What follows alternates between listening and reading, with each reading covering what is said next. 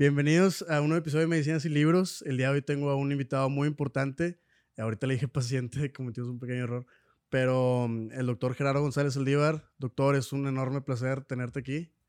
Al contrario, Jorge, muchas gracias por invitarme. La verdad es que este tipo de actividades me encantan, el estar con gente joven, gente nueva, buenas ideas y que además comuniquen y trascienden. Por mí, encantado. Muchísimas gracias, Doc. Estábamos hablando de que este, queríamos tocar el tema de, de oportunidades, que definitivamente es un concepto muy, muy importante y algo que yo he visto mucho y algo de del por qué llegamos como que a la conclusión de, de hablar de esto, era que, que, las oportunidades que has tenido las has tomado, ¿no? Entonces yo, yo quiero tocar el tema así como que el, el crecimiento orgánico que has tenido, eh, obviamente está basado en muchos, muchos factores, pero si vamos eh, desenglosándolos, ¿qué te gustaría hablar primero? ¿De qué es lo que crees tú que se pueda deber más? Mira, cuando lo platicamos, Jorge, y creo que el tema o la palabra oportunidades no engloba nada más una, que era lo que platicábamos hace rato, uh -huh. eh, es, eh, al final de cuentas, va, va, en la vida siempre va a haber oportunidades. ¿okay? Y uno a veces piensa que ellas llegan a nosotros, la verdad es que no es así. La verdad es que uno las busca, uno trabaja para llegar a ellas. Y en cuanto a lo que mencionas de redes sociales, y me, a mí me da la verdad que algo de, de, me emociona mucho hablar de lo que tiene que ver las redes sociales en, dentro de la medicina. Sí, porque definitivamente va siendo el futuro, de, bueno, de todo, pero en medicina está tomando un, un papel muy importante, ¿no? Fíjate que toma dos, do, dos papeles muy importantes. Uno, eh, publicidad. La verdad es que la publicidad, 100%. al menos hoy por hoy, eh, a través de redes sociales es la forma, aún que es una navaja de doble filo, uh -huh. es algo que toma una verdadera pauta eh, no solamente en la medicina, sino a través de todas las, vamos a decir, actividades o a través de todos los negocios, que a final de cuentas como médicos somos un negocio, lo podemos ver. Eh, y la segunda eh, es el, la facilidad que tenemos nosotros para comunicar información veraz.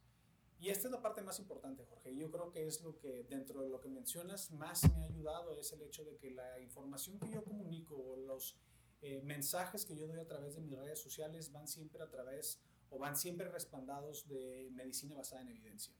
¿A qué voy?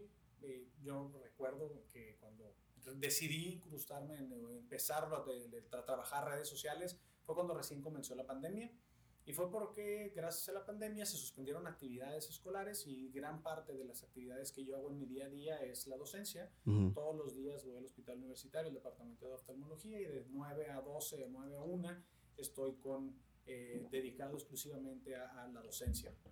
Momento en que lo cierran, digo, bueno, que puedo empezar a hacer estas tres horas. ¿sabes? Sí, porque es un chorro de tiempo, o sea, obviamente tienes que hacerlo productivo, ¿no? Claro, y digo, ver más pacientes no iba a cambiar mi día a día. Entonces, fue el momento en que dije, bueno, vamos a ver si a través de redes sociales, lo que yo estoy enseñando a mis alumnos, pues lo puedo dar a, a, a llegar, o lo puedo exponenciar, ¿verdad? Y en lugar de tener la capacidad de ver cinco pacientes, seis pacientes y explicarle a uno o dos residentes, lo puedo hacer con 35 mil seguidores como lo hago el día de hoy. ¿verdad? Entonces, gran parte tiene que ver con eso, el que tú dices, oye, bueno, el crecimiento orgánico que yo he llegado a tener es gracias a que trato de contestar, ¿verdad? La mayor parte de las dudas y aún y que aquellas personas que no tienen la capacidad de acudir a una consulta sepan cuáles son los problemas oftalmológicos más comunes, cómo los diagnosticamos, cómo los tratamos y cómo podemos prevenirlos. De hecho, yo creo que parte de las frases que me ha hecho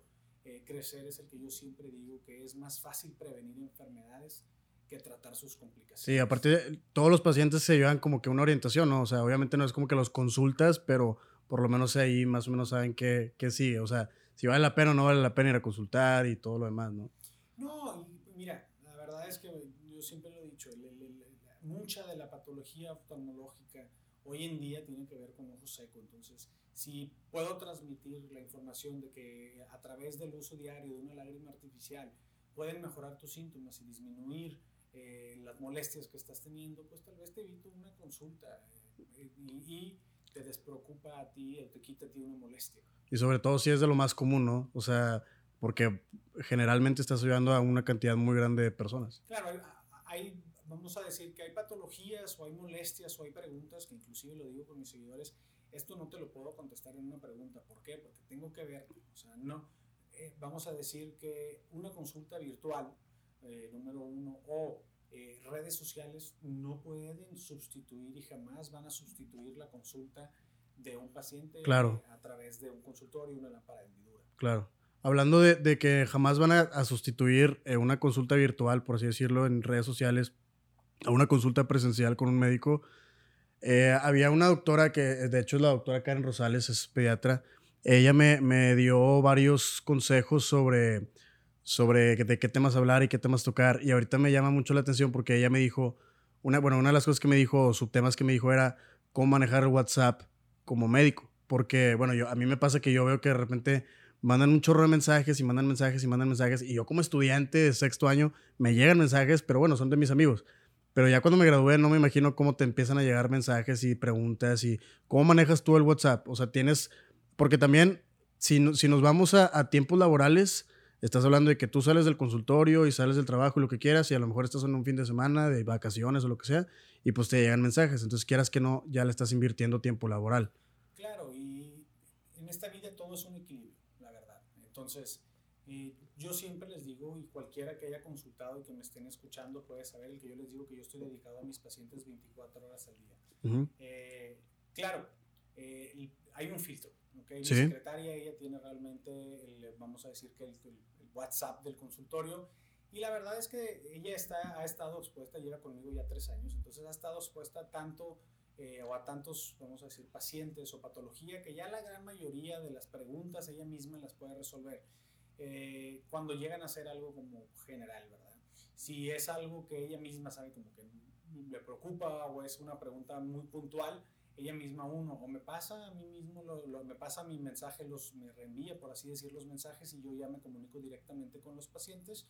O cuando veo que es un paciente que puede llegar a tener dudas, pacientes postoperatorios, pacientes, yo les doy mi número personal. Es rarísimo, yo te puedo decir, que yo tenga o esté contestando vamos a decir, WhatsApps a pacientes. Claro, hay quienes sí, hay quienes no, hay pacientes más demandantes, no por eso lo hace diferente ni lo hace mejor. Yo trato de contestar todas las dudas al momento de mi, de mi consulta.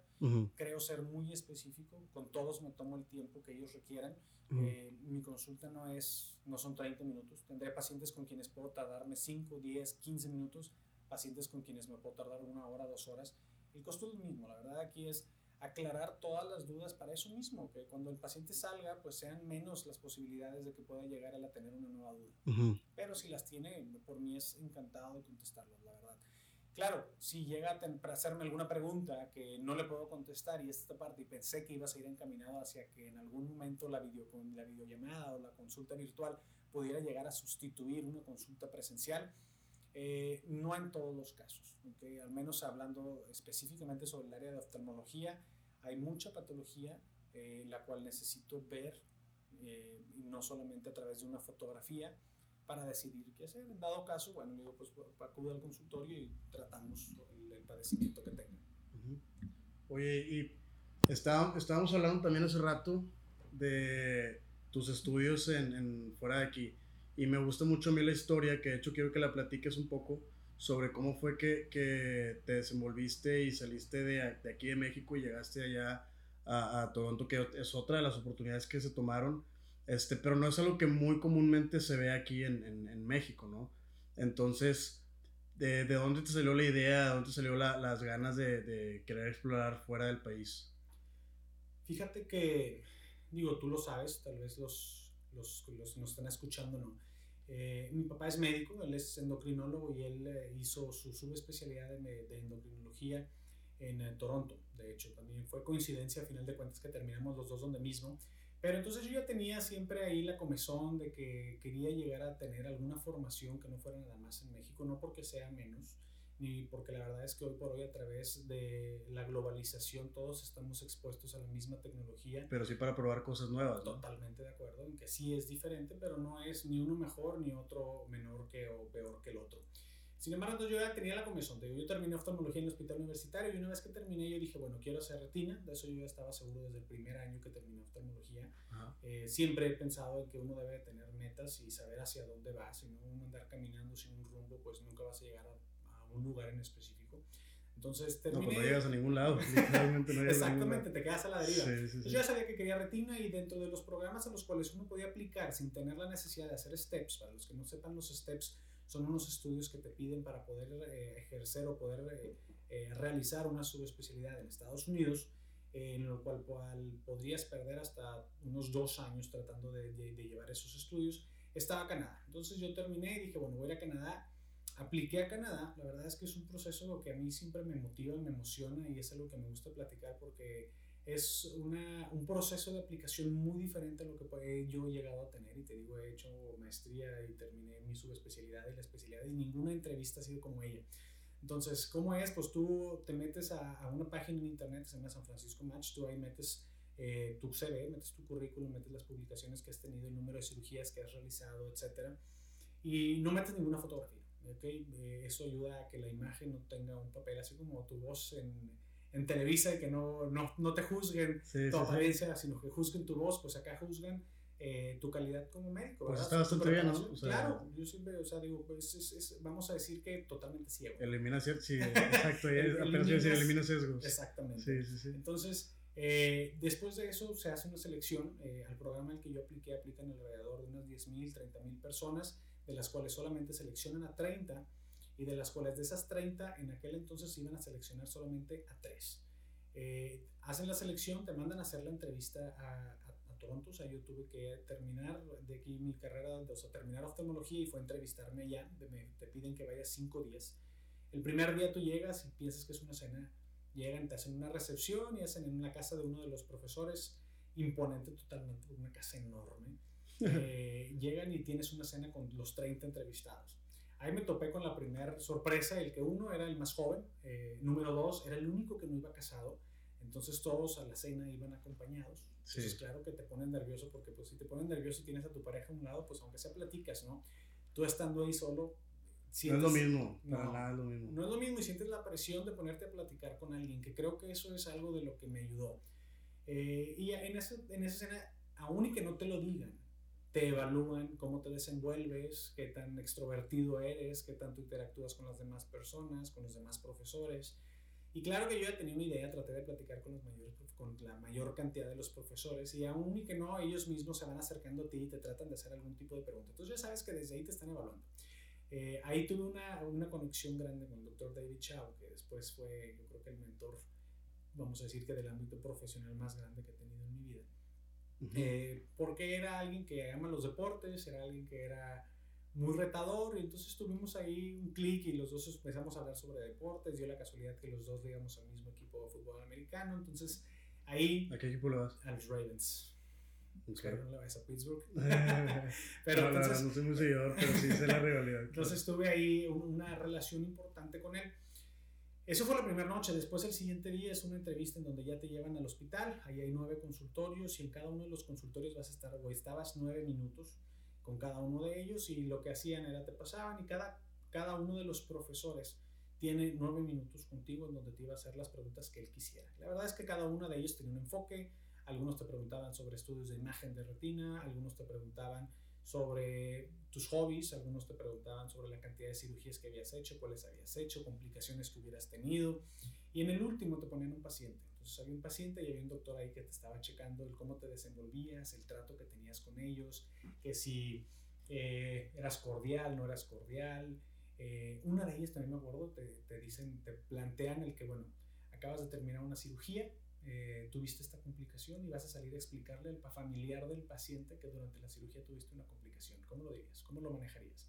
Entonces imagínate, realmente tenía, o vamos a decir que era una, una entrevista muy global en donde cumplía no solamente el aspecto académico, sino el aspecto personal, eh, el aspecto de, de, compasión, ¿verdad? Que pudieras llegar a tener. Y relación o, o empatía, exactamente, una empatía con tu médico. Entonces realmente es una entrevista muy completa.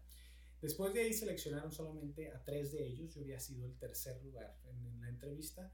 Lamentablemente, eh, por cosas, o al menos así me dijeron, de presupuesto, eh, vamos a decir, de, del federal, se redujeron el número de, de, plazas y no terminé, y terminé no haciendo mi especialidad ahí. Te digo, yo terminé yéndome a la Ciudad de México, al Hospital de la Luz, donde, la cual había sido mi segunda opción. Yo creo que es el mejor programa hoy por hoy de retina a nivel nacional, el primer hospital de oftalmología a nivel Latinoamérica, para que te tomes una idea. Entonces hay mucha historia a través de ese hospital. Y ahí terminé y lo que le decía Jorge, que, y yo creo que fue por la razón por la cual decidió colocarle o ponerle al, al capítulo del día de hoy oportunidades, fue que tres años después de que tuve esa entrevista, fui a un congreso en Estados Unidos, en Boston, y veo pasar al doctor David Chao. Tenía tres años de no verlo. Y voy y lo saludo y le digo, hey, doctor David. Voltea y me dice, cierra los ojos y como me acuerdo que pero, no, me acuerdo al mismo tiempo. Ya le dije, soy mexicano, me entrevisté contigo. Me dijo, ah, claro, claro, claro, hace unos años te entrevisté, exactamente. te, te, entrevistaste, ¿cómo has, qué has estado haciendo? ¿Cuáles son tus planes? ¿Qué ha sido de tu vida?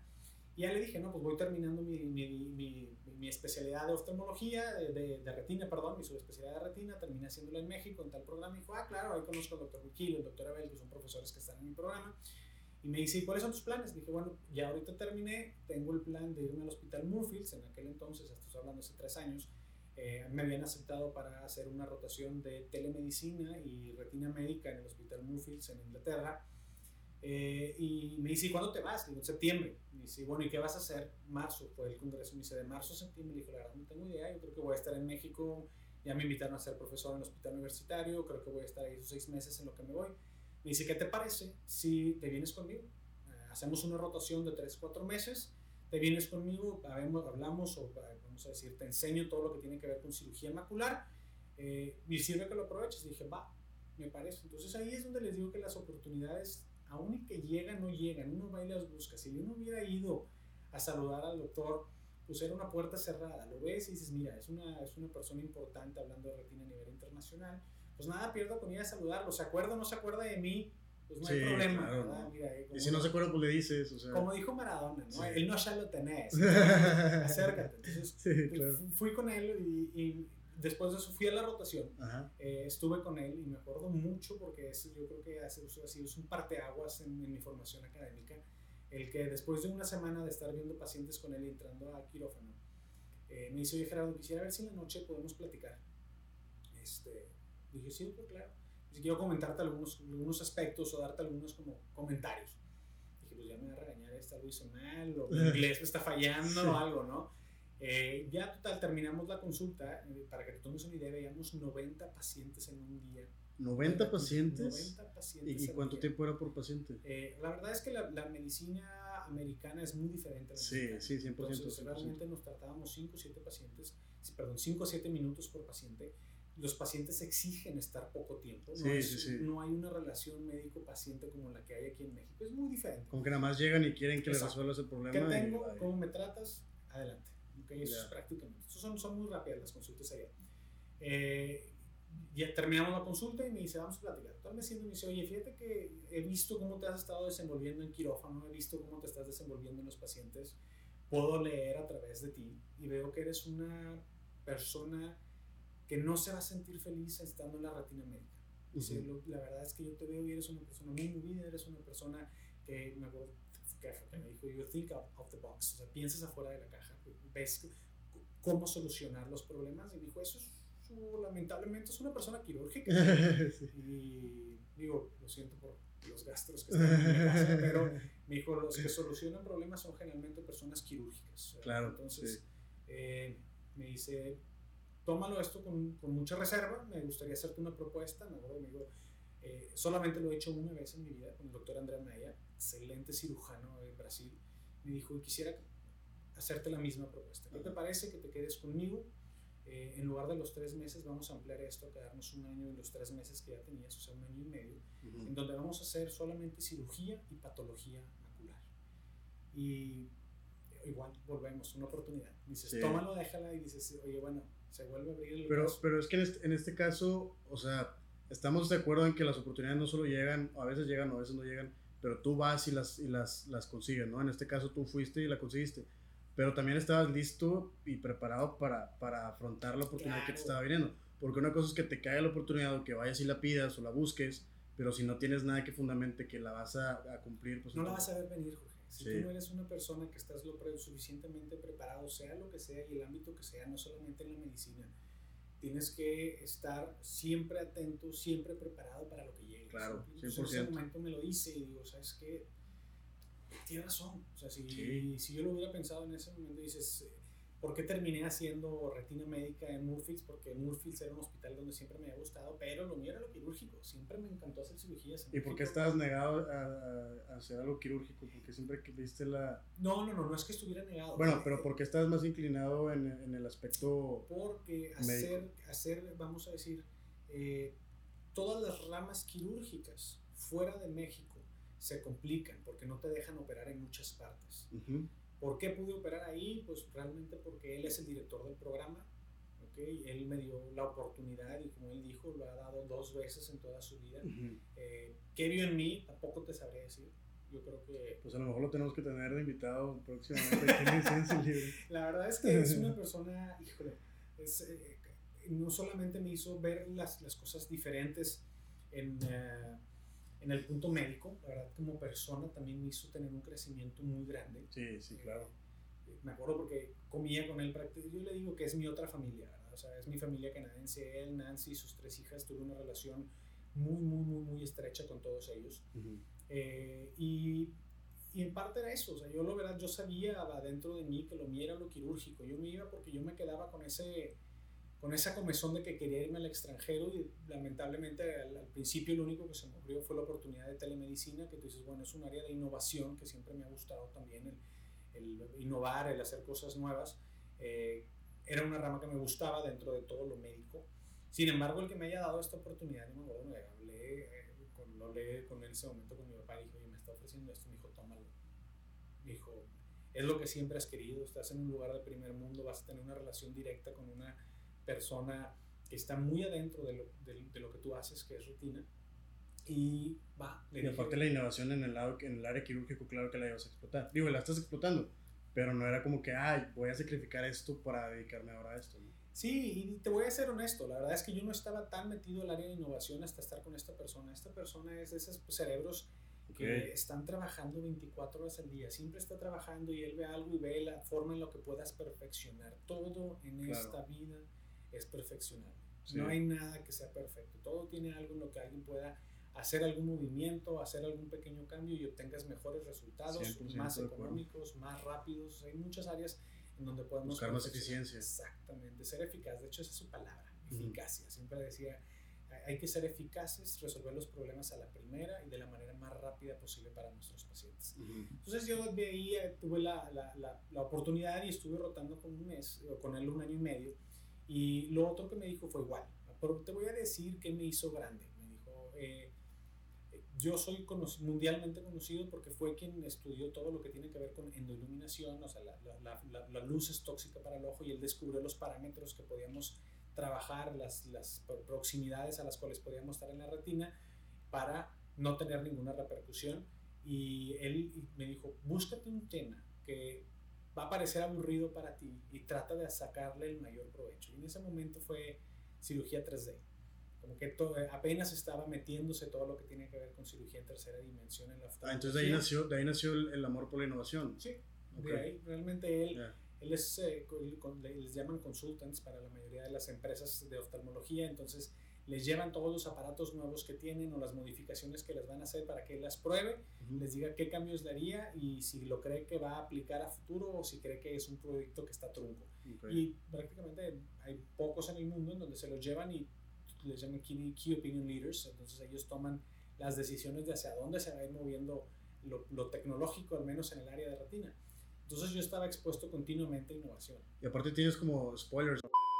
Bueno, después de problemas técnicos, ¿de qué estábamos hablando? De que... Sobre la innovación, de, de, ahí nació, sí, eh, te digo, él, todos los jueves el, del quirófano estábamos expuestos a nuevas herramientas y realmente fue lo que me motivó también. Ah, ya, me acordé, que, que, también que era como, como los spoilers que tenía, ¿no? De que, de que o sea, como él los probaba, entonces tenían eh, con anterioridad o, o, sea, sabían bien qué es lo que venía para después, ¿no? Claro, ya sabíamos a qué o hacia dónde iba a ir, qué cosas, o como te digo, qué proyectos iban a seguir adelante y qué proyectos iban a quedar truncados. Claro. Y la oftalmología le estaba, pues, le estaba, vamos a decir, apostando mucho a la cirugía 3D y decidí meterme a eso, decidí darme la oportunidad, regresamos lo mismo, en donde dice, ¿sabes qué? Es algo que me saca totalmente de mi zona de confort tú me hubieras preguntado, oye, bueno, ¿qué sabes de 3D hace tres años? Yo te hubiera dicho, bueno, pues tiene que ver con un lente de color rojo y el otro azul y pues ahí ves también que se asoma, ¿no? Eh, pero hay toda una ciencia detrás de ello, cómo funciona ya lentes polarizados, lentes que tienen que ver sistematizados. Y me metí a fondo a sacar de una manera objetiva y demostrar que la cirugía hecha en, en tercera dimensión te da mejores parámetros visuales que haciéndolo en una segunda dimensión. Y yo creo que eso fue lo que tuve todos vamos a decir que ahorita todos los parámetros que se usan a nivel mundial para operar en tercera dimensión están basados en las publicaciones que tengo con el doctor David Chow, eh, con base a los estudios que hicimos, para que todo el mundo hoy por hoy esté convirtiéndose, o vamos a decir, translational medicine, convirtiéndose a empezar a operar en tercera dimensión, ya no como algo a futuro, sino como algo que ya es un hecho. Ya es un hecho. Hoy por hoy aquí en Monterrey opera en tercera dimensión, así de fácil lo pongo. Fíjate que te voy a contar una pequeña historia aprovechando, este, hablando de, de innovación. A mí me, me, me, gusta mucho una historia que, que, siempre me cuenta mi papá y que lo, lo voy a contar como un spoiler porque de hecho espero tenerlo próximamente aquí como invitado también.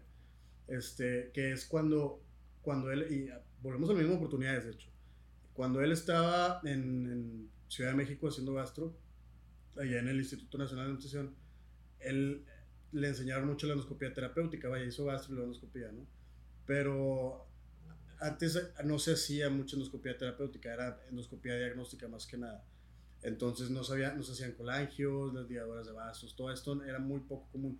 Y de hecho aquí en, en Monterrey las CEPRES este, se, no se hacían por miedo a que los pacientes hicieran pancreatitis. Este, entonces, pues mi papá lo aprendió allá en Ciudad de México y viene a Monterrey y con él y con el doctor José Alberto González, empezaron con las, con las empresas aquí en Monterrey, con, con, con la, la, la, terapéutica aquí en Monterrey, y de ahí pues fue crecimiento orgánico. Entonces, de nuevo, oportunidades, innovación, y pues juntos se, se, se fue desarrollando una historia bastante buena. Entonces, que es como que lo que le estás, lo que estás creciendo tú ahorita con, con ello, con la, con la innovación, con, con lo, de la, lo de 3D y todo esto. Y también te quería preguntar, ¿cómo es el futuro de la medicina tú siendo un doctor joven? O sea, siendo alguien que relativamente hace poco acaba de graduarse, eh, ¿qué crees que va, ¿cómo crees que se va a dar todo? ¿Crees que va a seguir igual? ¿O qué áreas de oportunidad crees que son las que más se pueden explotar en lo que viene? Fíjate que es una pregunta muy amplia, eh, por eh, muchos aspectos que pudiera llegar a cubrir.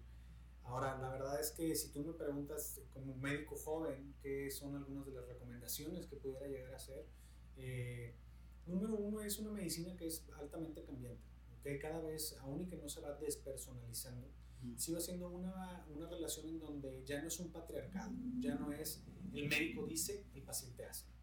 ¿Okay? Yo creo que hoy por hoy, por hoy eh, el trabajo del médico es hacer el diagnóstico, eh, pero además de hacer el diagnóstico es plantear las opciones terapéuticas que tenemos y en conjunto, tanto el médico como el paciente, llegar a una opción terapéutica. Claro, el paciente está tomando una decisión lo mejor informado que se puede. Sí, sí, sí. ¿okay?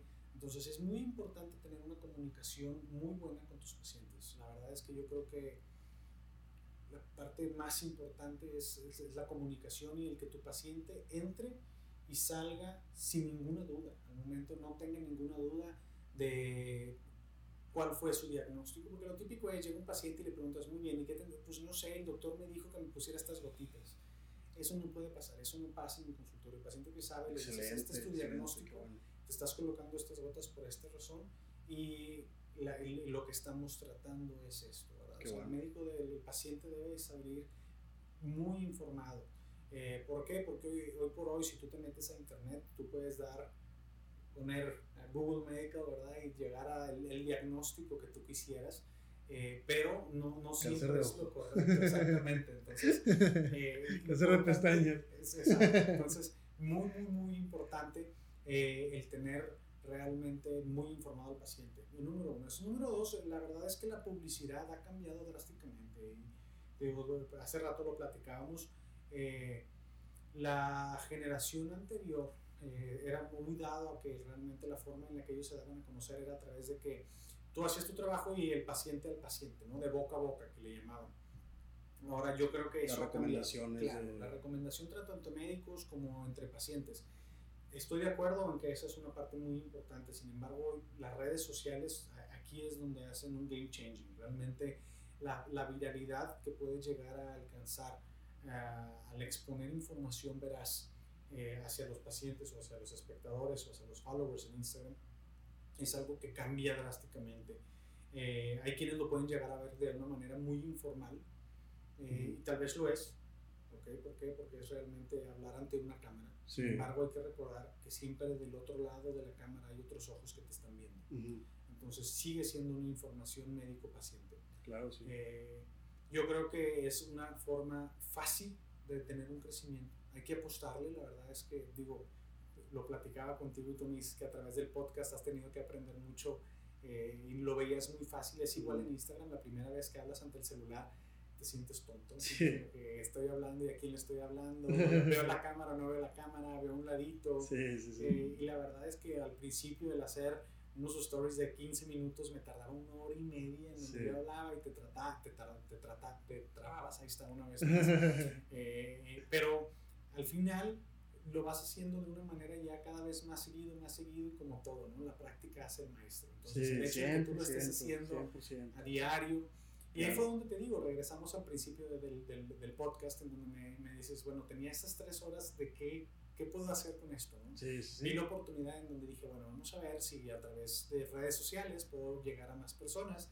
Empecé a grabarme, me acuerdo pedir en Instagram así como el kit, ¿no? De, vamos a pedir el anillo con su iluminador, que tenga el celular, tu control remoto para ponerle que te grabe y que no te grabe.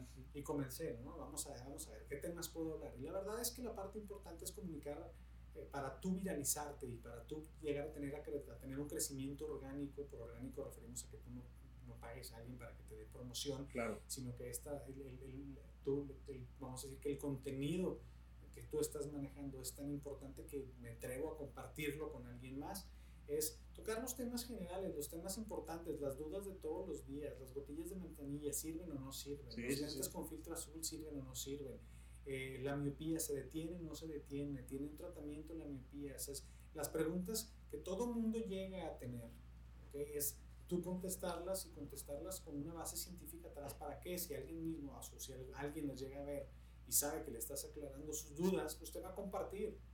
Y ese, ese que te comparta lo va a compartir con alguien más y ese con alguien más. Y entonces tienes realmente un crecimiento exponencial. Llevo yo un año y medio, platicaba contigo, pues va un año y medio de la pandemia y te digo, empecé con 200, 500 followers, hoy por eso son tal vez 35 los que formamos parte de la comunidad sí, 2020, y son un chorro. Y, de hecho, eso que decías de la cámara, de que el pararte enfrente y el grabarte y todo esto, es algo que a mí me dijo una, una muy amiga mía, se llama Alma Lozano. Ella tiene un, también un podcast este, y una cuenta en Instagram y todo eso que se llama Alma y Psicología. Y ella, como tú dices, igual, de información veraz, ¿no? Pero se graba en su teléfono y graba stories y lo demás. Y cuando yo le conté la idea del podcast, ella me dijo, practica en la presencia en cámara porque no es, lo, no es lo mismo, o sea, no, no es lo mismo que platicar las cosas así como las estás hablando. Y literal me paraba en el espejo y era, a ver, esto, esto, no sabes lo que me costó el, el, el famosillo de que bienvenidos a un episodio de Medicina Libros. No sabía qué decir, o sea, no tenía ni idea de qué decir, de que, ah, eh, hola, soy Jorge. Pues no, ¿verdad? No, no, sabía bien cómo, cómo enfrentarlo, pero hace rato tú me dijiste una, una frase, o sí, que, que es muy importante, que dice, enfrenta tus miedos, ¿no? Me dijiste hace rato, enfrenta tus miedos. Y mi miedo era ese, o sea, también de que el estar frente a la cámara y el estar hablando no es nada fácil, nada fácil. Y como tú dices, andas batallando, pero pues ahorita ya te desenvolviste y ya se cuenta que ni parece que hay una cámara frente de ti. toda oportunidad, que, que, es lo que platicamos, va a llevar a un cambio y a, una, a salirte de tu zona de confort. Entonces, si tú me dices, híjole, grabarte y estarte viendo y que primero tus amigos, porque al principio los 200, 500 amigos que tenías, pues eran, claro. era pura gente conocida, ¿verdad? Entonces, desde que empiezan así como que hasta burlarse, ¿no? De que, hola, ¿cómo está en comunidad 2020? Entonces, empiezo yo generalmente saludar a todos mis seguidores. Y todo el mundo llegaba y, ¿cómo está la comunidad? Pues, ahí está, ¿no? O sea, ahí, ahí están. Eh, y la verdad es que lo, lo otro es, es, es, crear una interacción tuya con tus seguidores. Yo creo que 30, 45 minutos al día le dedico a tratar de contestar la gran mayoría de las preguntas a mis seguidores, eh, las que pueden llegar a tener respuesta, ¿verdad? Llegan a ver a veces algunas en las que... no cuando te hablan para decirte que estás bien guapo. eso tratamos de omitirlos, a veces nada más contestamos con otra carita, pero no más de eso. Eh, pero la verdad es que el, tú crear esa comunicación y que ellos sepan que te van a contestar. Eh, al principio era una emoción el que te preguntaran. Eh, hoy por hoy a veces es una emoción el hecho de que tú les contestes. No, híjole, no creí que me fueras a contestar. Claro. La verdad es que yo sí que tengo una relación muy estrecha con ellos. Las dudas que llegan a tener trato de, de, de, aclarárselas. si llegan a tener, hoy es que tengo algún familiar que trato de ayudarle de todas formas. Oye, ¿sabes qué? No soy de Monterrey, pero me encantaría tal. Y dices, bueno, podemos tratar de hacer alguna videollamada para tratar de aclarar dentro de lo que pueda tus dudas. O me dijeron esto, mándame tus estudios y los veo. La verdad es que esto para ellos no lleva ningún costo. No, no, no, no simplemente es, atención, es atención y es profesionalismo. Hay que recordar la esencia del médico, platicamos hace rato. Dices, es tratar de ayudar. ¿sí me explico? Entonces, todo lo que siempre esté dentro de nuestras manos, o al menos lo hablo desde mi perspectiva, en tratar de ayudar a mis pacientes o tratar de ayudar a mis seguidores, por mí encantado. Oye, fíjate que de hecho hay por ahí una anécdota que no te, nunca te conté, pero algo que tu papá siempre me decía, eh, el doctor Gerardo González, para mí es el doctor Gerardo González. Tú le dices papá, pero. Pues, sigue siendo el sí, doctor. Sí, no, yo sé. Sí, sí, sí, pero le, pues le dices un nombre diferente, ya con eso es muy distinto. Entonces, haz cuenta que en lo que él nos platicaba, su grupo de discusión, era que que como, como estudiantes teníamos que, que, que, tener muchísima atención con los pacientes. Y era como que estábamos eh, eh, practicando lo de las historias clínicas, perdón. Este, íbamos, le hacemos la historia, luego en, en, clase de discusión las platicábamos, las discutíamos, vaya. Eh, y después nos preguntaba el doctor, ¿y ya fuiste a ver a tu paciente? Y todos de que no, pues no. Pero ¿por qué no? Pues si es tu paciente, tú le hiciste la historia clínica, no, pues no, no lo he visto. ¿Y ya fuiste a ver cómo está?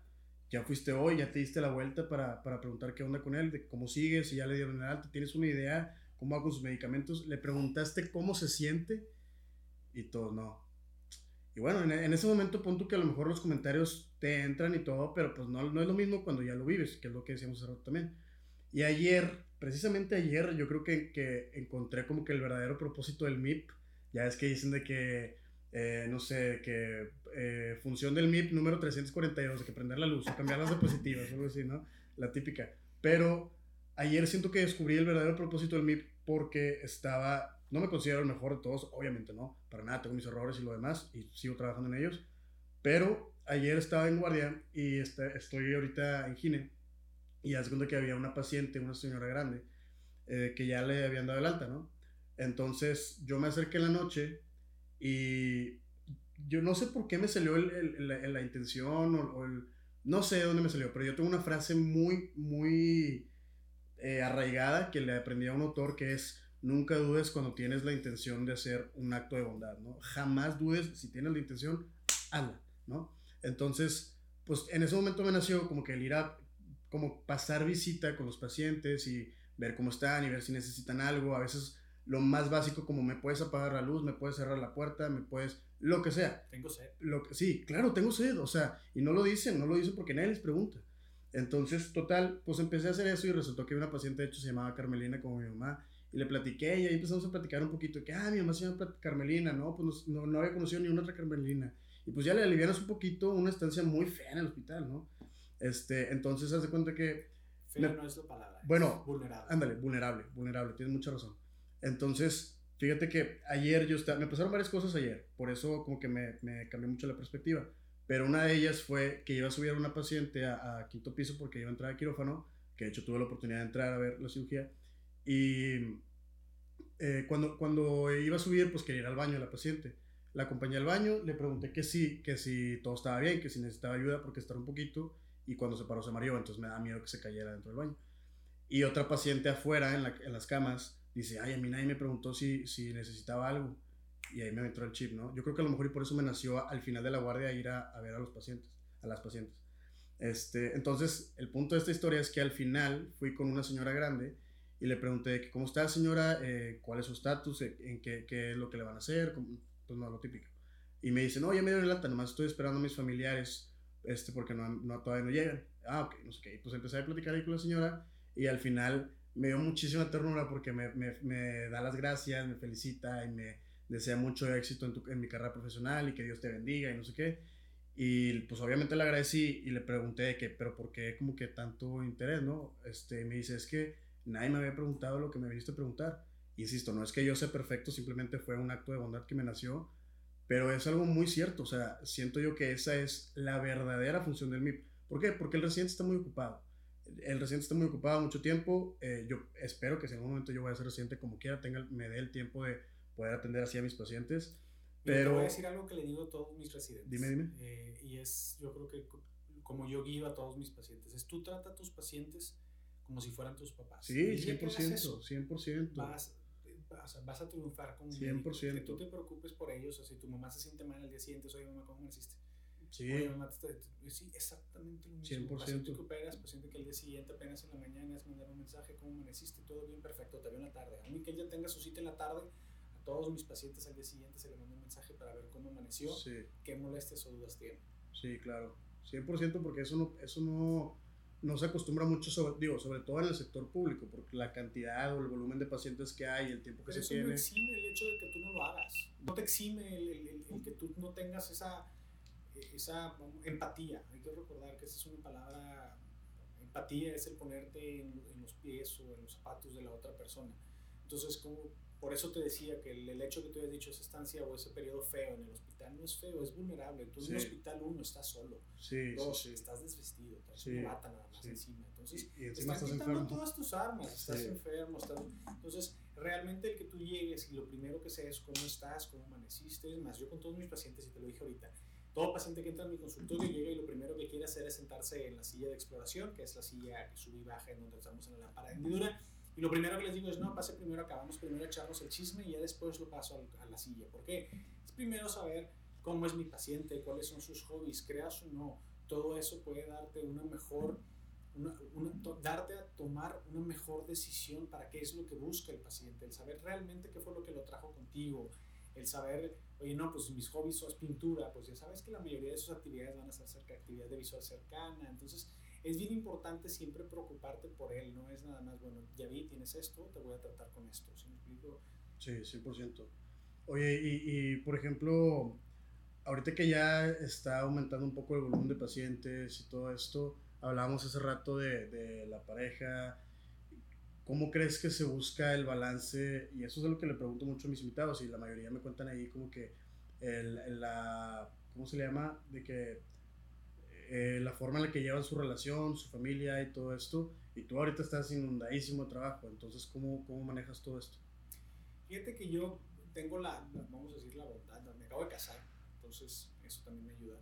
Eh, en el hecho de que eh, toda mi formación personal fue a, vamos a decir que desde que terminé mis estudios y empecé mi vida profesional, vamos a decir como, como médico externo, okay, ya no como estudiante, eh, apenas cuando empecé, empecé a tener mi noviazgo con mi actual esposa. Entonces, fue un crecimiento que poco a poco nos fuimos adaptando. Creo que ayuda a eso. Es, nadie que no estudie medicina va a entender lo que es estudiar medicina. Creo que gran parte de tu podcast es eso, ¿no? La medicina sin libros. Entonces, dices, ¿cómo es el aspecto no médico de los médicos? Entonces, es ahí en donde es, y por eso muchos médicos terminan casados con doctoras, por, por, el hecho en que dices, oye, bueno, estás, son los pocos que te van a entender el compromiso que tienes con tus pacientes, el compromiso que tienes con tu carrera, 20 años en esto, ¿sí explico? Entre, solamente de estudios, ¿no? no nada más, eh, súmale los otros tres años, y oye, llevo más de la mitad de mi vida, o prácticamente la mitad de mi vida, nunca lo había pensado, en, en, estudiando medicina, entonces dices, quieres, entonces es, es, un equilibrio difícil, pero al final de cuentas, sí, yo creo que te adaptas, entonces varía mucho de las especialidades, eh, la verdad. Oftalmo tiene la ventaja en que no tenemos urgencias. De hecho, una llamada, exactamente. Solamente una llamada ha tenido de una urgencia en donde haya tenido que, ¿sabes qué? Tengo que interrumpir esto para ir a hacer esto. Eh, y eso me ayuda. Y estás hablando de que eso es el pan de cada día para otras especialidades. Totalmente de acuerdo. pasa muy seguido en otras. Y eso va muy de la mano de lo que tú buscas en tu vida, ¿verdad? Entonces yo siempre quise un equilibrio en donde, aún y que la mayor parte del tiempo estoy relacionado con actividades médicas o docentes, tengo un espacio para mi vida personal. Ahí le dedico a, mi esposa y la verdad es que tomas tus tiempos, tomas, ahorita es difícil de hablar de viajes, pero bueno, pues el tomarte ese tiempo libre para estar con ellos, etcétera, no tengo hijos, entonces también eso reduce, al menos quita un cuadrito de la colcha. Eh, pero en todo hay un equilibrio. Dirían que la colcha mide uno por uno, ¿verdad? Tú sabes si te cubres los pies, te cubres el pecho, las manos, la cabeza. Entonces, tratar de encontrar ese equilibrio es difícil. Nunca había escuchado esa frase. Oye, y saliéndonos un poco ahorita de, de, de, esto que estamos hablando de medicina y de esto de medicinas y libros, que tocaste el tema de viajes, nada más por curiosidad, ¿a dónde te, te gustaría viajar? ¿Tienes así como que, o que has conocido, qué te gustaría conocer, o a dónde regresarías? Híjole, ¿a dónde regresaría? Definitivamente Costa Rica o África. Costa Rica. Ah, ¿fuiste a África? Sí, sí, sí. ¿Y, ¿Y, qué partes de África estuviste? Pues estuve todo el eh, South Africa, sea, en el Johannesburgo, en la parte de, de Kenia, los, los, los partes de, de, de, los safaris. Eh, entonces es un área que siento que fui joven, que me gustaría volver a ir. Eh, ¿Dónde me gustaría ir que nunca haya ido? Rusia. Rusia. Sí, no sé por qué traigo ahí ganas.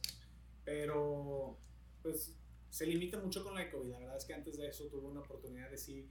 El último año, antes de que empezara, tuve ahí una. Hasta se burlaba mi hermano eh, de que tuve, vamos a decir, la oportunidad de ir a como 15 congresos internacionales en un año. Entonces, prácticamente estaba yendo cada dos, tres semanas a alguna parte: Inglaterra, Brasil, Canadá, Estados ah, ¿de veras? Francia. Eh, ¿Eso fue por congresos? Sí, por congresos. ¿Y, ¿Pero te pagaban viáticos o, o, tú tenías que meterle ahí? En algunos sí, en algunos no, dependía la gran mayoría de ellos me pagaban todo lo que tenía que ver con el curso del, vamos a decir, me pagaban el curso y me pagaban el hospedaje, no podían darse, no podían pagarme los aviones o los, los, los, viajes, eso yo me los pagaba, eh, pero fue gracias a lo que te menciono, eh, los parámetros que se usaban, que se usan actualmente, el primer año, el momento en el que salí, pues nosotros los establecimos. ah, entonces, o sea, las conferencias eran por esto. Sí. Entonces hoy vamos viendo cómo la bolita de nieve, todo lo que se fue formando desde esa, desde esa cena, y eso no lo contaste, lo, lo, de la, lo del partidito de golf que te echaste ahí con el doctor, eso no lo contaste. Por parte fue lo que le, platicaba que fue en que el doctor David Chao es alguien muy competitivo y estando en la cena y estando solos dentro de uno de, de, de sus cuartos, tiene un simulador de golf uno de sus cuartos. sí, no, es, enorme, te lo juro. Que dentro de uno tiene, digo, imagínate que en su casa hay un cuarto específico para un simulador de golf. Ajá. Entonces, eh, terminando la cena, eh, y nunca he jugado golf, nunca había jugado golf en mi vida. Después él me hizo que me empezara a vender un poco y bueno, ya he estado un poco más, pero ahí fue la primera vez y le, le dije, te, he puesto que en, en, mi primer, vamos a decir que en el primer drive, te llego más lejos la pelota que tú. Y es como que me volteó a ver así con cara de que, a ver, ¿qué está pasando? De que no es cierto. sí, o sea, para empezar, ¿qué está pasando? ya me retaste. Golf, y ahí está difícil, ¿no? sí, sí. Eh, y le estás hablando a alguien que tiene un cuarto que se dedica a jugar golf. Entonces se rió y me dijo, bueno, vamos a ver. Pero ya con eso, eso es muy importante y hace rato no te lo dije porque lo quería guardar así para el podcast. Pero eso es muy importante porque ya estás rompiendo el hielo y ya estás empezando una relación en la que, como todos sabemos, el mundo se mueve mucho, digo, obviamente es lo único, pero una de las cosas muy importantes, el mundo se mueve mucho en relaciones, entonces ya le caíste bien. Si ya le caíste bien, ya la entrevista ya es mucho más fácil. ¿Sí me explico? O sea, como que ya vas empezando a, a desenredar todo esto que sigue. Y eso te ayuda un chorro, me imagino. Sí, digo, el clic que hice con él fue el hecho que tres años después se acordara de mí, fue claro, el hecho que claro. después me invitara. Es la bolita de nieve. Exactamente. Y luego te, se acordó tres años después, te invitó, y luego como te invitó te dio lo de lo, de lo 3D, y luego con eso publicaste, y lo publicaste y eso te llevó a las conferencias, y probablemente en el futuro te va a llevar a otras cosas.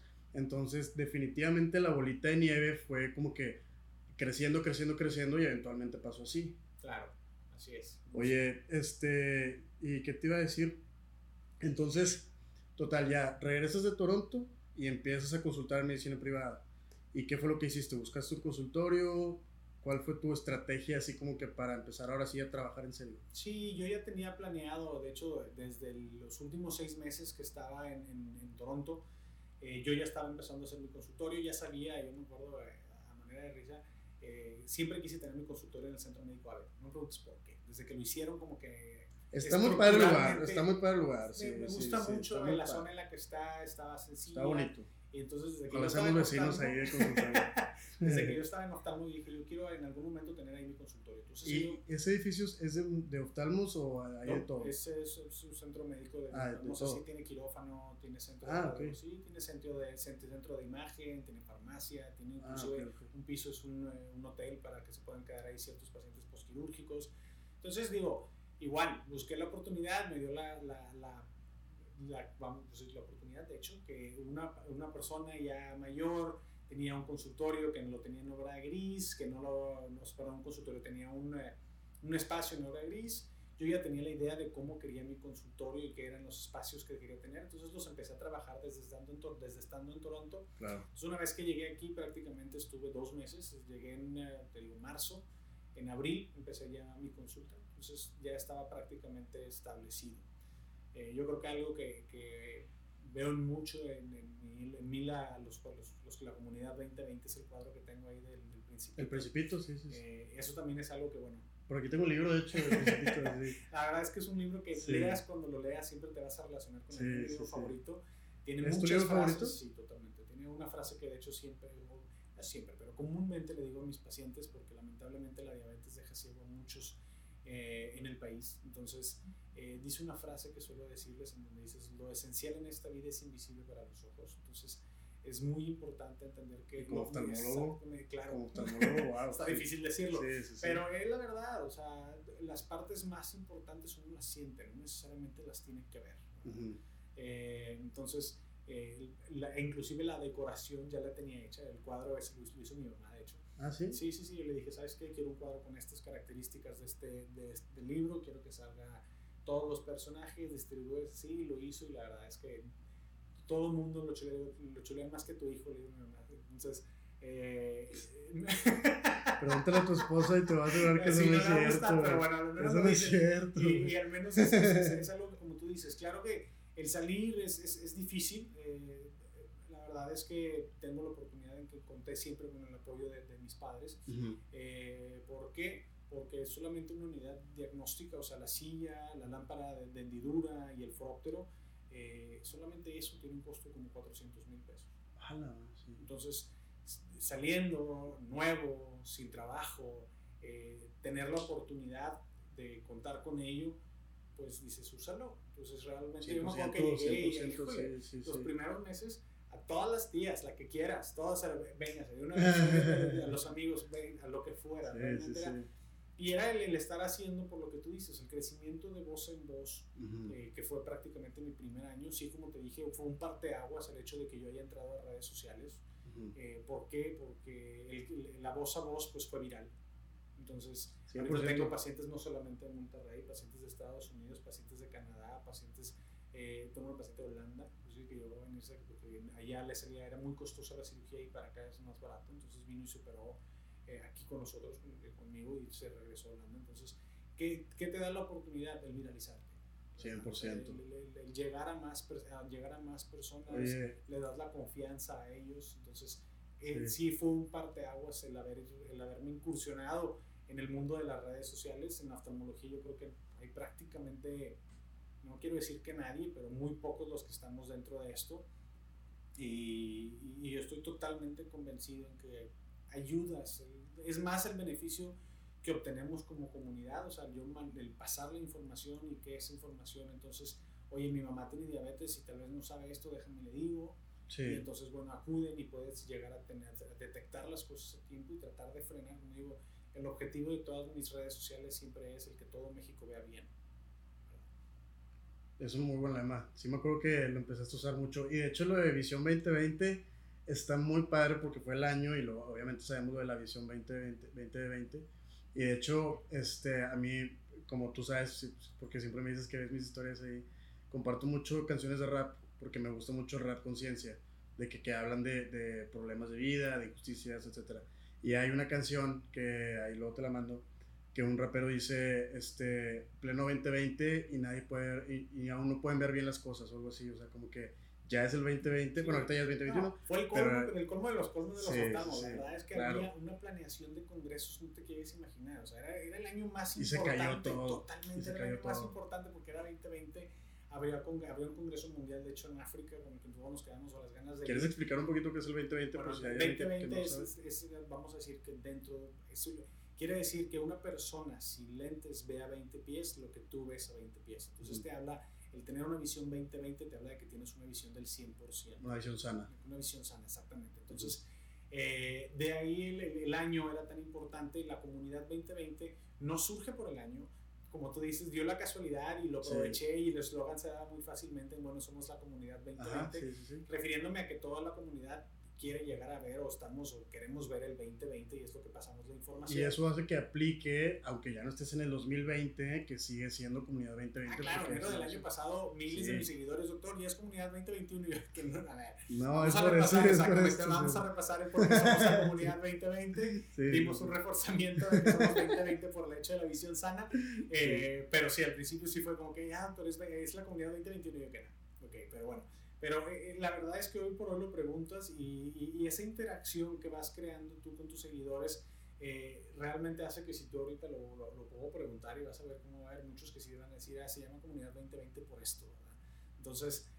Porque ya es una comunidad, ahora sí, o sea, realmente la gente sabe. Ya hay una interacción franca entre, entre los seguidores y uno, te digo, llegan y es, ay doctor, como usted siempre dice, o de que, bueno, vamos a hacer esto como, ah, sí, como ya siempre dice, o bueno, doctor prácticamente dice lo mismo que dice en, en, en, sus redes sociales. Digo, pues la verdad es que lo que Es que es orgánico y es real, sí, sí, sí.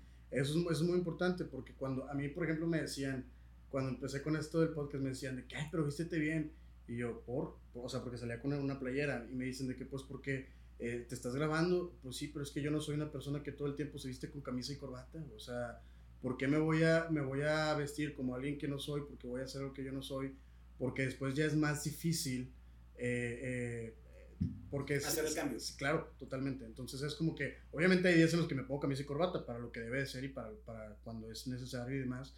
Este, claro que sé códigos de vestimenta, pero no querías como que jugar con la hipocresía de lo que soy y lo que no soy aquí, ¿sabes? Y eso es lo que tú tienes también muy original, porque precisamente por algo te dicen de que, ay, me dicen lo mismo que en sus redes sociales en la consulta, pues sí, porque es lo mismo, o sea, realmente eso es lo que, lo que yo pienso.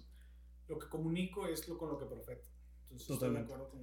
Oye, y dices que tu libro favorito es el del Principito, pero ¿hay algún otro libro que, que te gustaría recomendar mucho? A mí, eso que a mí me gusta mucho recomendar libros.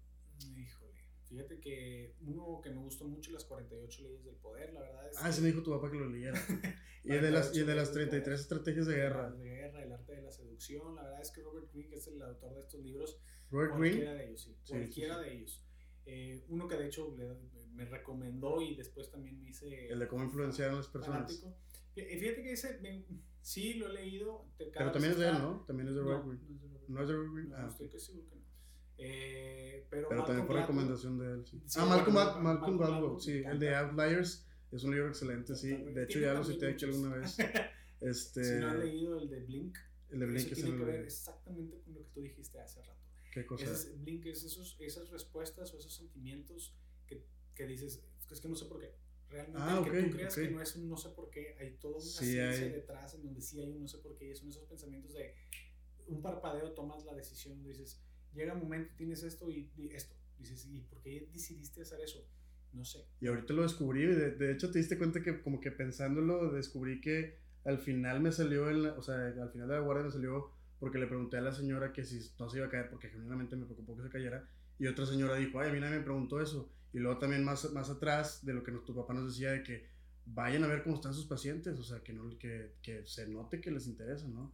Entonces sí, como que vas ahí encontrando. Y se llama Blink así como que, de que Blink fue nadie, o sea, entonces te, quedó súper bien a ti de, de oftalmo. Entonces también tiene, es, uh, Tipping Point, es otro también igual de Malcolm Gladwell, y se habla también de lo mismo, como todo se va preparando hasta que llega un momento. El ejemplo que ponen típico de ese libro es el momento en el que tú vas, a vas caminando en una calle y ves una, calle, una casa abandonada y está todas las ventanas bien. El primero que tire la piedra y rompe la primera ventana va a hacer que todos los que empiecen a pasar después de él empiecen a agarrarlo y empiecen a romper todas las ventanas. Esa fase de ebullición en que se están preparando las cosas a que haya un cambio grande. Eso es el tipping point. Entonces, eh, es igual, son teorías de pensamiento de... ¿Y ese es otro libro? Igual.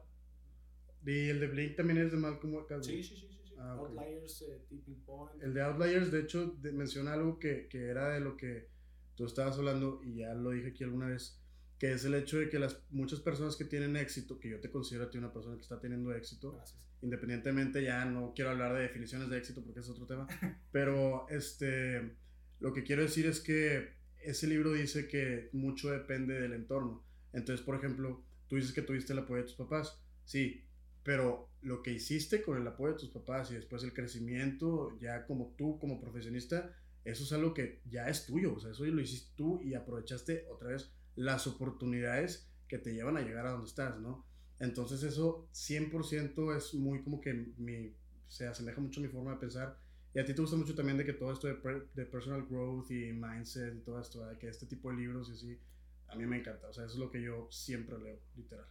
Sí, tengo la verdad, es que cada vez dedico menos tiempo. No, pues si estás, me dijiste que te vas a las 7 de la mañana y que terminas de trabajar a las 9 de la noche, pues obviamente, pero como quieras sí, o sea, tienes Sí, lo sigo siendo y tienes tu tiempo y tienes que distraerte y mucho de lo que hago cuando salgo de viaje o algo es lectura que no tenga que ver con, con lo médico, ¿no?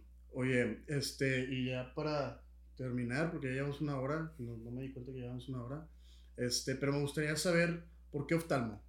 Este, hay muchas personas que van a, espero que sigan viniendo aquí y de, distintas especialidades. Este, como te conté hace poco, pregunté ahí en Instagram qué, qué especialidad quiere la gente y hay de todo.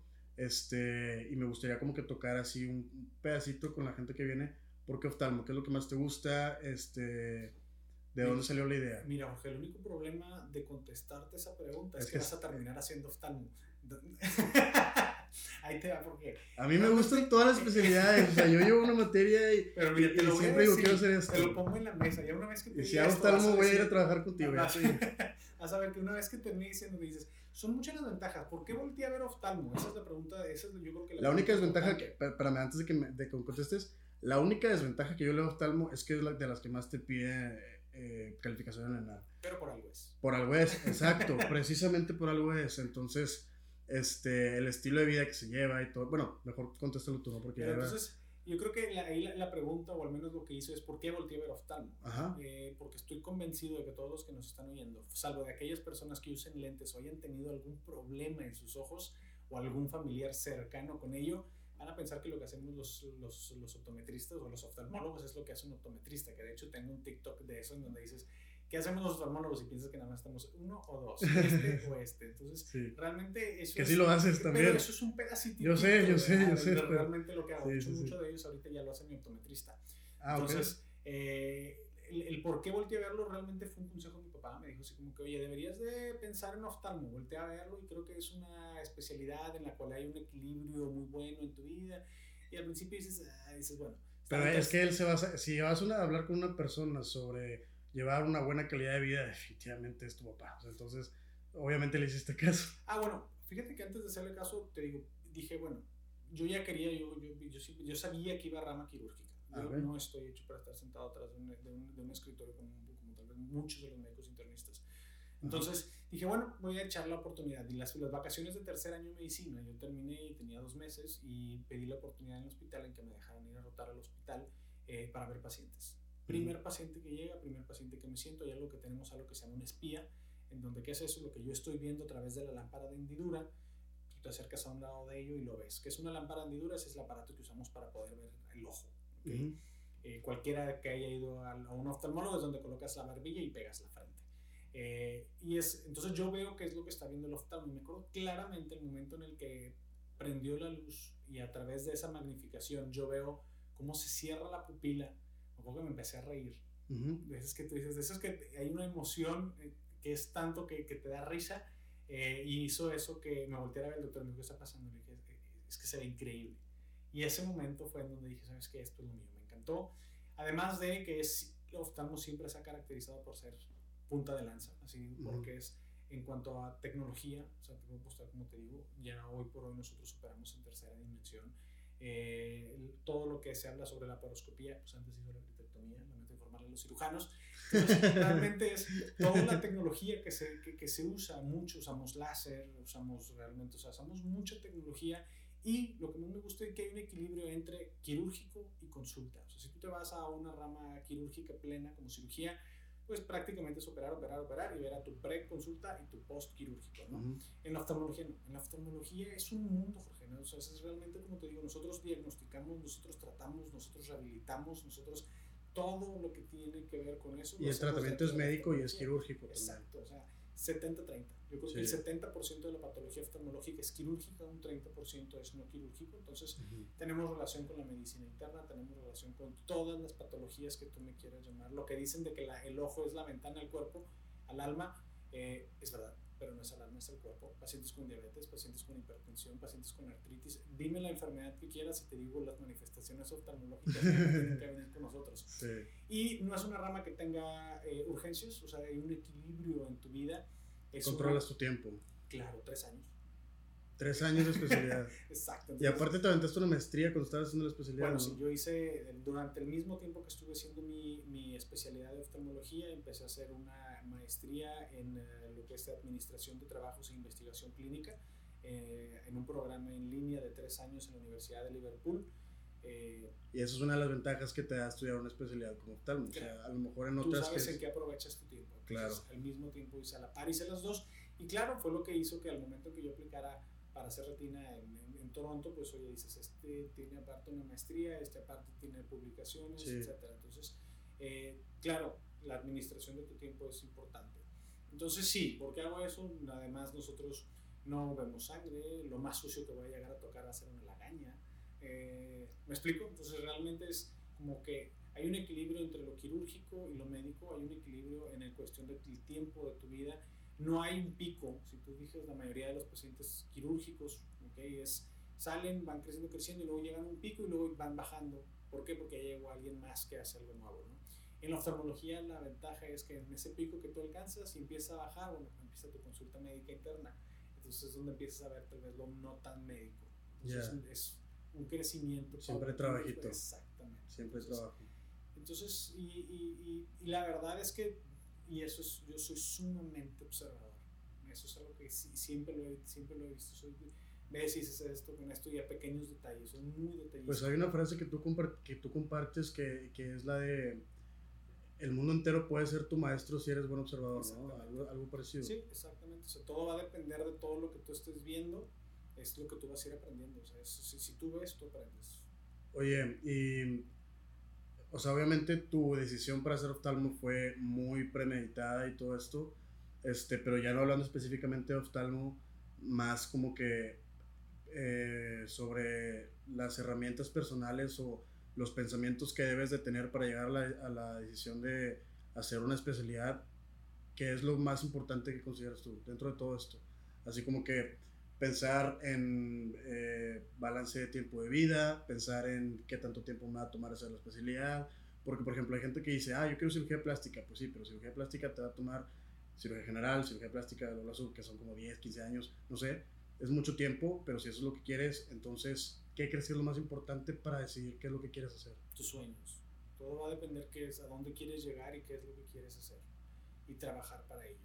Que si tú me, tú me dices, y bueno, mi sueño es llegar a ser el mejor cirujano, pues depende de qué rama de la cirugía, qué tan rápido lo quieras hacer.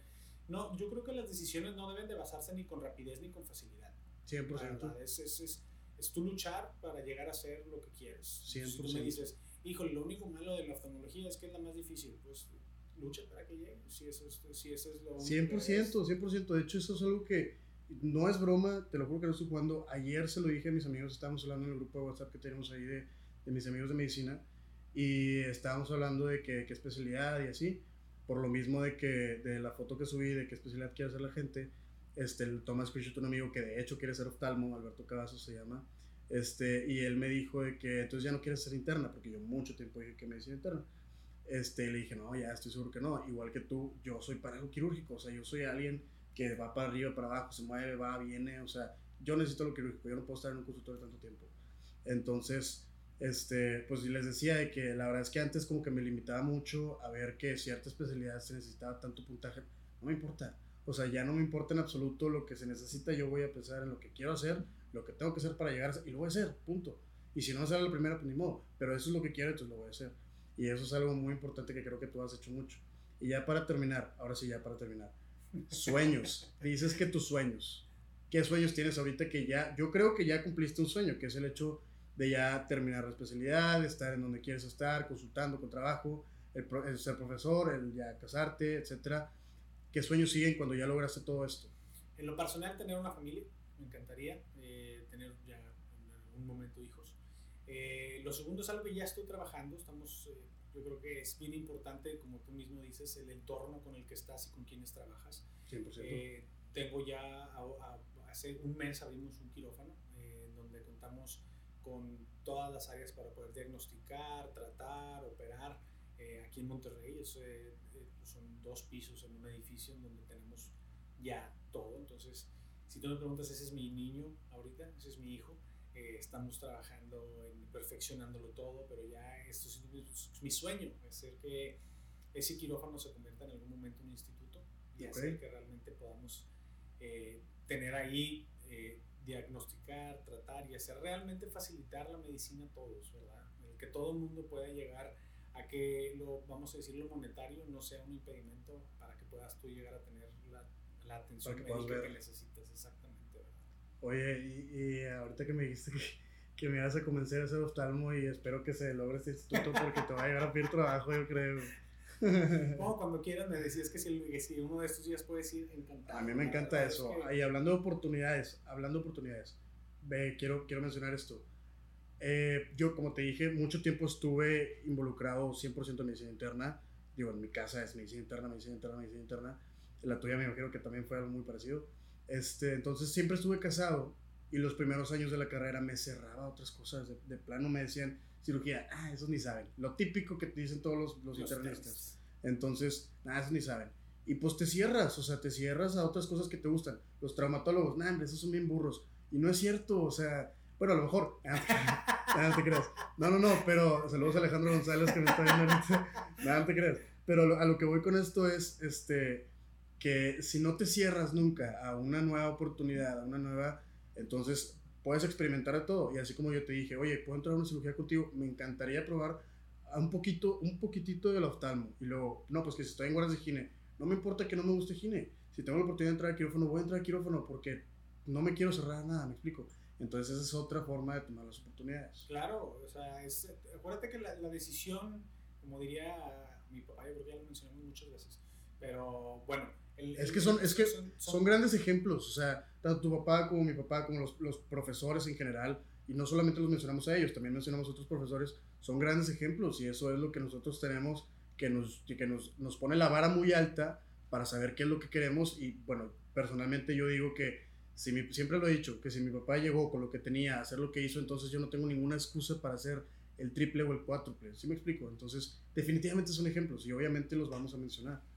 Mira, ahí hay dos, dos, dos, frases donde dices, una es que él también dice, la decisión más importante o las decisiones más importantes en tu vida van a ser con quién te casas y qué especialidad terminas. Siempre lo dice, siempre lo dice. Y, la segunda... Y que ya tomaste la más importante que fue estudiar y la segunda, eh, que también es, es, hasta de la burra más prieta te terminas enamorando si lo haces todos los días. ¿A qué voy? O sea, es, es hagas lo que hagas, si lo haces todos los días, vas a terminar encontrando un pequeño nicho del cual te enamores. Claro. Entonces, eh, claro, la parte importante es encontrarla. Entonces, es, es, es, muy importante el que te expongas realmente a todas las especialidades. Tú dices, encantado en que vayas. La verdad es que la oftalmología dentro de la, de, dentro de la, de la carrera de medicina, híjole, te expones nada prácticamente. Porque... Y luego aparte muchos profesores ni siquiera quieren que te guste. Para que haya menos. no, no es cierto eso. eso ¿No es cierto? ¿Tú crees que no es cierto eso? Yo mismo te estoy diciendo que te voy a convencer a ah, bueno, sí es cierto, sería mentira eso. Pero sí estoy de acuerdo en que es poco lo que te expones. ¿Por qué? Porque son áreas realmente muy especializadas, en donde eh, el equipo que utilizamos es, es muy caro. Eh, no por eso no quiere decir que no te puedas exponer, pero eh, el, el, es, es, y además que son pocos los que muestran un interés realmente por hacerlo. Pero la verdad es que la cirugía de, de oftalmología la que me pongas, o sea, una cirugía LASIK, tiene una precisión ni siquiera de micras, más allá. Si hablas sobre una cirugía catarata, es una cirugía que aún y que he dicho que no existe la perfección, híjole, esa cirugía está... Es lo que más se acerca, es lo que más se acerca a eso. La verdad es que es una cirugía con resultados óptimos prácticamente al día siguiente de 15 minutos y le, resultados instantáneos.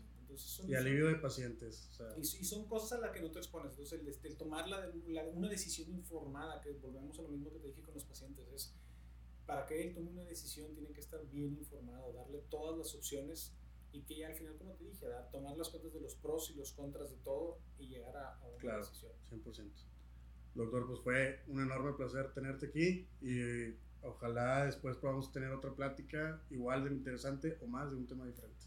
No, encantado, Jorge. Gracias por la invitación. A todos en eh, Medicinas y Libros los acompaño a que sigan escuchándolo. La verdad es que eh, la finalidad que tiene este podcast va más allá de lo que creemos, es, tanto para los médicos que estamos estudiando o, los estudiantes de medicina, como para aquellos que no se quiten los tabús de lo que somos los doctores. Eh, y como te decía, realmente abres un mundo de oportunidades, de temas que se pueden tratar al hablar de lo que es la medicina detrás de los libros, ¿no? Sí, definitivamente. Entonces, eh, sigue con ello, me encanta tu proyecto, tanto que desde el primer momento que me invitaste te dije que encantado. Eh, muchas yo gracias, que y hay muchos que les gustaría contar su historia, ¿no? Esta es una de muchas. Siempre dije que quiero tener gente que, que tiene historias que vale la pena ser contadas. Y definitivamente es una, es una de esas personas. Muy bien, gracias. Muchísimas gracias. Gracias. Hasta luego.